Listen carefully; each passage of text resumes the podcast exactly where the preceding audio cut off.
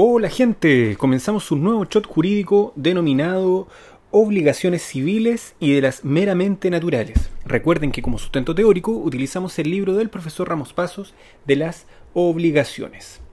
Este, en primer lugar, se encuentra regulado desde el artículo 1470, que dice así, las obligaciones son civiles o meramente naturales. Civiles, definición, son aquellas que dan derecho para exigir su cumplimiento, y naturales las que no confieren derecho para exigir su cumplimiento. Es así de fácil.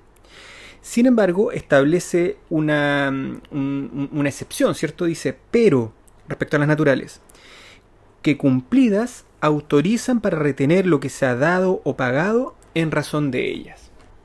En cuanto a la naturaleza de la obligación natural, Em, existen distintas posturas doctrinarias. Algunas dicen que es una obligación moral o de conciencia, otras que se convierte en jurídica cuando se realiza el pago.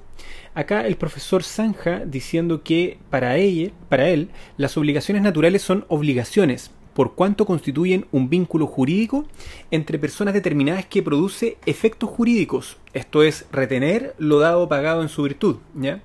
Por lo tanto, él zanja diciendo que no son simples deberes morales. El artículo 1470 señala esta definición que acabamos de leer y luego señala una enumeración. ¿Cuáles son estas obligaciones naturales? Primero, las contraídas por personas que, teniendo suficiente juicio y discernimiento, son sin embargo incapaces de obligarse según las leyes, como los menores adultos. Segundo, las obligaciones civiles extinguidas por la prescripción. Tercero, las que proceden de actos a que faltan las solemnidades que la ley exige para que produzcan efectos civiles, como la de pagar un legado impuesto por un testamento que no se ha otorgado en la forma de vida. Y cuarto, las que no han sido reconocidas en juicio por falta de prueba. Respecto a este listado, existen posturas doctrinarias respecto a si este listado es taxativo o no. Eh, por ejemplo, para el profesor Claro Solar, sí lo era, ¿ya? que es el artículo 1470 taxativo. No hay más eh, casos de obligaciones naturales. Sin embargo, para el profesor Ramos Pasos, sí existen más casos en la ley. Y es así como dice que el artículo 1470 no es taxativo, porque en primer lugar el 1470 las define, por lo que siempre que nos encontremos frente a una situación que corresponda a esa definición, estaremos en una obligación natural. Y en segundo lugar, porque la expresión tales son, que aparece previo a la enumeración, no significa taxatividad, sino una ejemplificación. Ahora, el problema, el problema viene después, porque si bien es cierto eh, la doctrina no está conteste a si es taxativo o no, tampoco hay unanimidad sobre cuáles serían los otros casos de obligaciones naturales que no están comprendidos en el 1470.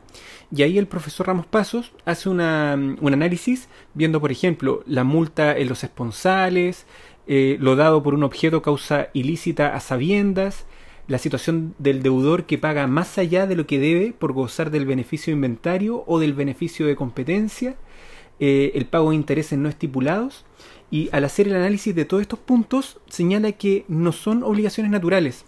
En la única que sí hace la salvedad es respecto al pago de una deuda de juego o apuesta en que predomina la inteligencia, recordando que hay una distinción entre aquellos juegos de azar, los juegos y apuestas que predomina la destreza física y los juegos y apuestas en que predomina la inteligencia. Y dice que en este último punto eh, nos encontraríamos frente a una auténtica obligación natural. Bien, lo vamos a dejar hasta acá y en el siguiente shot vamos a hablar de los distintos tipos de obligaciones naturales que aparecen en el artículo 1470. Un abrazo, que estén muy bien. Chao, chao.